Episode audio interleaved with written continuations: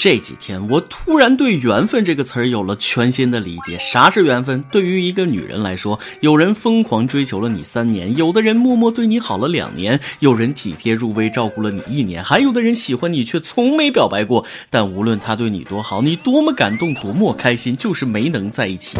可是莫名其妙有了一个人，你们只相识一个礼拜，见了两次面，说了几句话，吃了一顿麻辣烫，开了一间房，斗了一宿地主，你就决定和他在一起了。或许这就是缘分吧，又或许那天天气刚好，鸟语花香，他站在阳光下，靠在兰博基尼上的样子显得有点帅。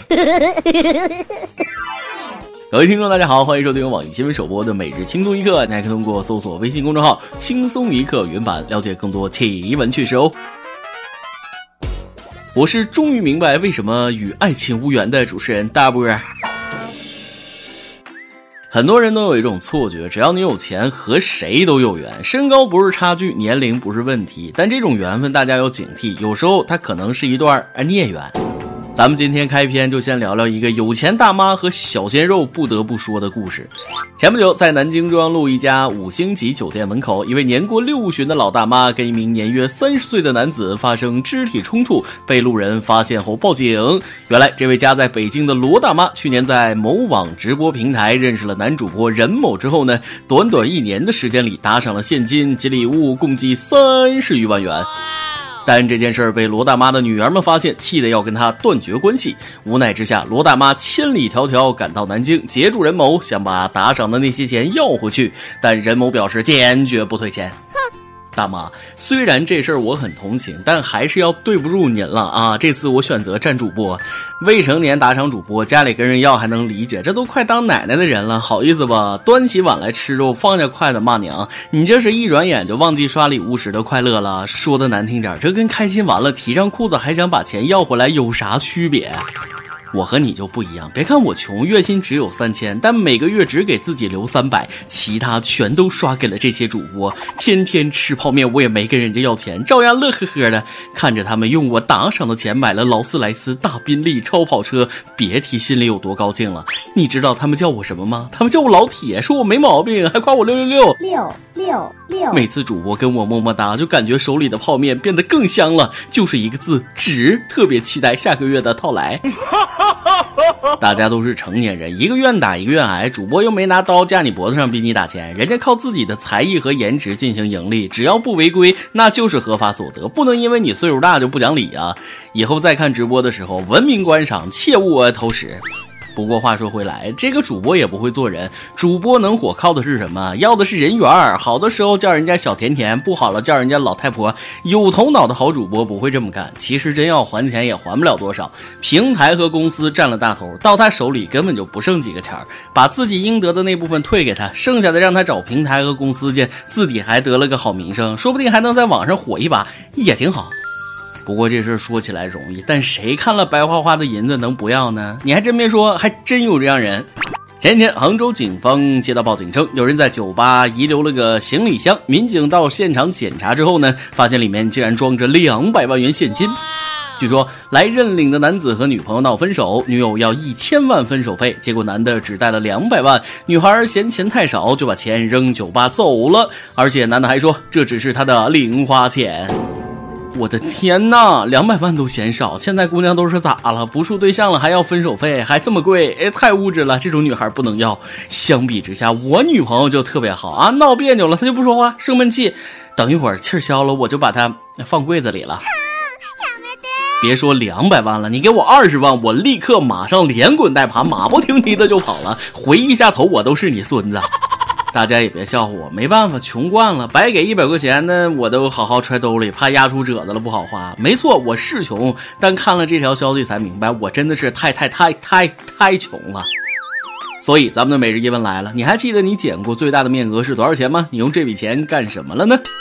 不瞒大家说，这两百万我得赚两百年才能赚出来啊！给大家算笔账，我一个月三千，扣除房租、水电费、吃饭钱，其他生活开销，一个月剩一千块钱，一年一万，正好两百年。辛辛苦苦干了两辈子，才达到人家零花钱的水平。哎，说点啥好呢？这就是差距呀！有哪位好心的天使大姐给我一百万吧？就当你零花钱少用一点儿。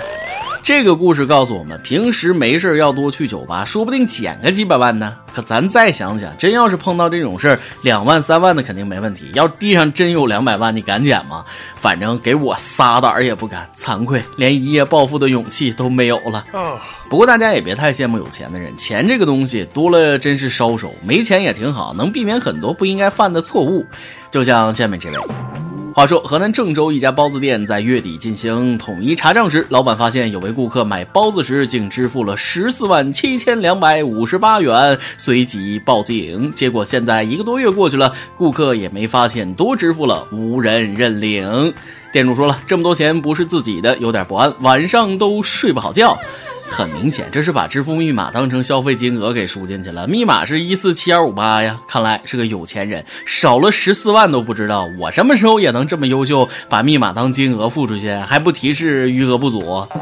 不过以我目前的水平，也能勉强付得起，那就是得看运气啊！一四七桶二五八万可不是那么好抓来的。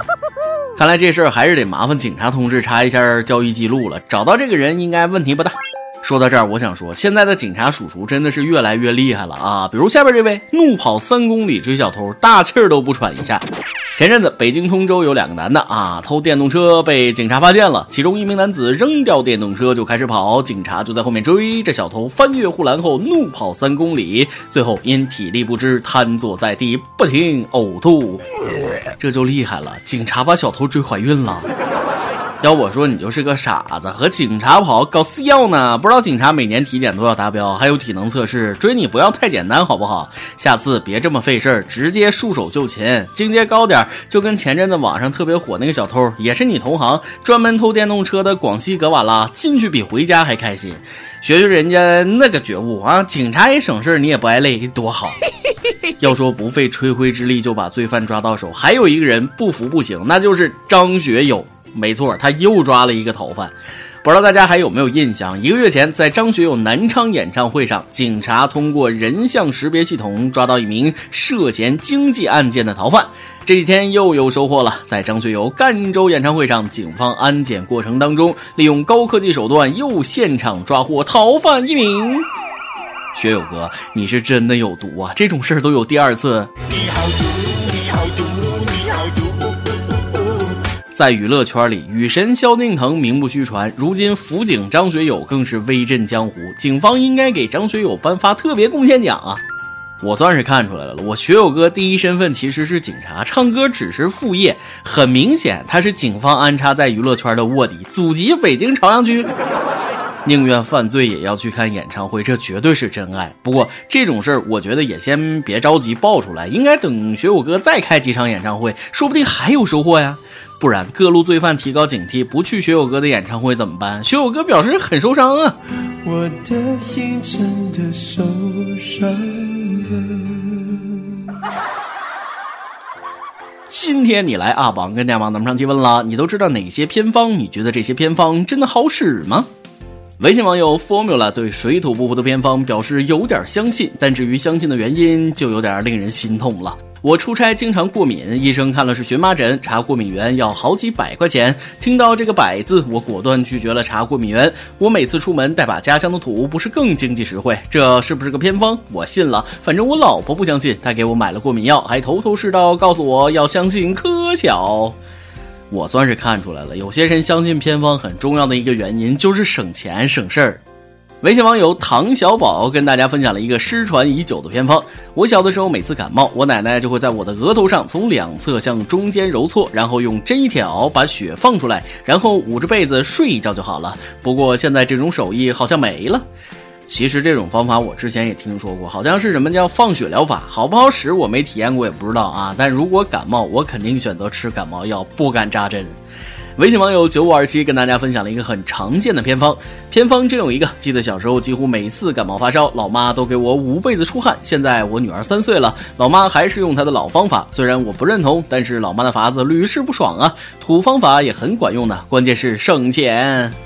这个偏方我估计大家都不陌生。小时候感冒发烧了，大人都让你喝一杯子水，再蒙着被子睡一觉就能退烧。其实现在想，背后也是有一定的科学依据的。物理课本上就说过嘛，蒸发吸热，出了一身汗，再一蒸发就把发烧的热都带走了。其实就是物理降温的一种疗法，往身上擦酒精也是一样的道理。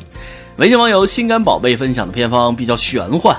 偏方我最近倒是听说了一个，好不好用我不知道，因为不是我用的。我有一个朋友怀孕了，孕前期反应蛮大，他妈不知道是从哪儿听说吃鹅蛋好，买了好多鹅蛋让他吃。你们知道孕期反应大根本不想吃任何东西的，无奈他妈妈逼着他吃啊，还说他你妹妹那时候怀孕想吃还吃不到呢。第一天水煮，第二天炒饭，一个大鹅蛋就炒了一小碗饭啊！你们知道那种吃不下去被逼着吃的痛苦吗？反正我是不知道，因为我的整个孕期都没有反应的，吃吃得。香睡得好，这个偏方其实我也听说过，但完全没有任何依据啊！都说怀孕了吃这个好吃那个好，还说有某种特殊的功效。要我说，顶多就是补充补充营养啊！就说吃鹅蛋，不就补充点蛋白质之类的吗？吃二斤鹅蛋还能把基因给改变了？快长点心吧！怀孕的时候可别啥都乱吃，保证营养那就行。爆料时间。微信网友提拉米苏分享了一件他自己的趣事，我想给大家分享一个既搞笑又尴尬关于我跟一个服务员小姐姐的事儿。昨天去小卖部买瓜子，发现没有称瓜子的工具，然后我就问小姐姐有没有那个专门称瓜子的小碗呀、小勺子呀啥的。小姐姐说有啊有啊，然后她就开始用手捧着给我装瓜子儿。你还真别说，这故事确实挺尴尬。那个，嗯，大家还等什么呢？该笑了，再来一段。微信网友深海鱼跟大家分享了一个段子：昨天晚上和朋友出去逛街，走我们前面的一个女的，本来挺正常的，突然之间像鬼附身了一样，很惊悚的叫起来，莫名其妙的直跺脚，手在身上到处乱抓，还把衣服都脱了。这大晚上的太吓人了，我就喊朋友快点走，因为心里有一种不祥的预感，我好像把烟灰弹到人家领子里了。一首歌的时间，微信网友献你腼腆一脸像樱花万千，想给自己点一首歌。